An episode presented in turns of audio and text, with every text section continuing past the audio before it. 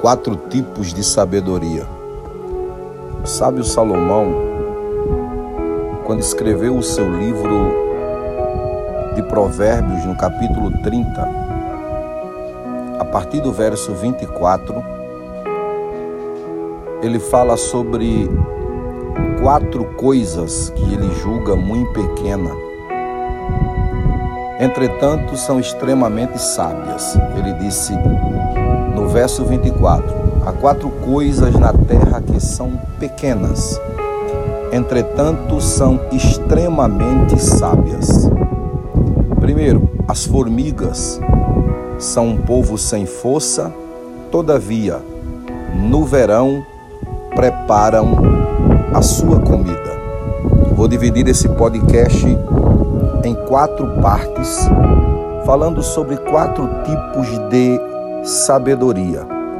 A primeira sabedoria que eu quero destacar aqui, ela está baseada no comportamento de um pequeno ser que nós chamamos de formigas. Todas as vezes que nós mergulhamos no oceano da sabedoria de Provérbios, somos surpreendidos, ou seja, a sabedoria do proverbista nos surpreende. E ele usa uma linguagem poética aqui e o escritor do provérbio, de Provérbios, capítulo 30, era um poeta e rei chamado de Agur. Ele usa a figura de alguns animais aqui para aplicar lições extraordinárias. Sabemos que são nos pequenos frascos que encontramos os melhores e mais caros perfumes. Quando eu olho para o comportamento da formiga apresentado aqui pelo rei Agu, eu vejo que a formiga aqui ela apresenta um tipo de sabedoria, um tipo de comportamento que eu chamo de pessoas que são precavidas, ou seja, as formigas aqui apontam para pessoas que são precavidas. As formigas elas têm comportamentos que são variados. Em que sentido? Por exemplo, quando você começa a analisar a estrutura da moradia de uma formiga, você vai ver que nele existem vários compartimentos, onde são guardados é, por todos os lados depósitos de comida. É uma organização extraordinária. A sabedoria da formiga consiste além de sua organização, na sua persistência, além dela ser organizada, dela ter uma logística de organização, ela usa também a questão da persistência. É chamada de uma criatura sem força, aparentemente. É, sem força comparando conosco, porque se você estudar a anatomia da formiga, você vai descobrir que uma formiga consegue levar é, o equivalente a 40 vezes o peso do seu corpo. Então, comparando com o ser humano, obviamente que ela é sem força. Mas o ponto aqui é apontar para a formiga como algo que é extremamente precavido. Então, ela é organizada, persistente. É... E algumas espécies de, dessas formigas aqui, elas trabalham muito com o sistema comunitário, de comunidade. É, além da sua organização, da sua persistência, da sua força, elas trabalham com o sistema de comunidade. Tudo isso aqui é feito por quê?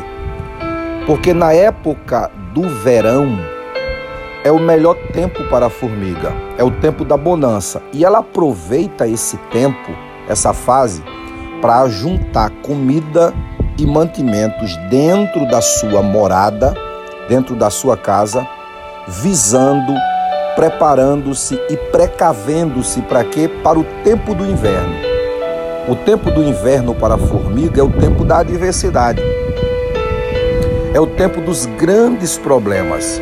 Um dos grandes problemas do ser humano, ou da grande maioria, é que nós não nos preparamos para os dias difíceis nós não nos preparamos para os tempos de adversidade. Um grande problema é que nós achamos que nunca enfrentaremos problemas e focamos tão somente no presente. Se nós olharmos para a sabedoria comportamental da formiga, você vai ver que ela é extremamente precavida. Ela junta mantimentos hoje para quê? Para se preparar para os dias difíceis. Todos nós, em alguma ocasião, em alguma circunstância, poderemos enfrentar tempos difíceis. É para isso que a Bíblia Sagrada, usando aqui a figura da formiga, traz lições extraordinárias para que nós possamos ser precavidos. Se você olhar dentro do contexto sagrado, Davi foi um homem precavido.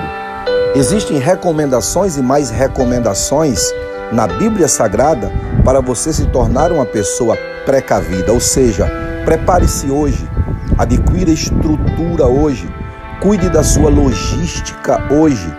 Cuide do que é seu hoje. Você precisa precaver-se e preparar-se para que, se porventura amanhã você se deparar com tempos difíceis, você tenha se precavido hoje para não sofrer tanto. Perecerá, sofrerá muito mais aqueles que agem de forma irresponsável, não se precavendo para o tempo difícil. Que Deus te ajude, te dê a graça que você precisa.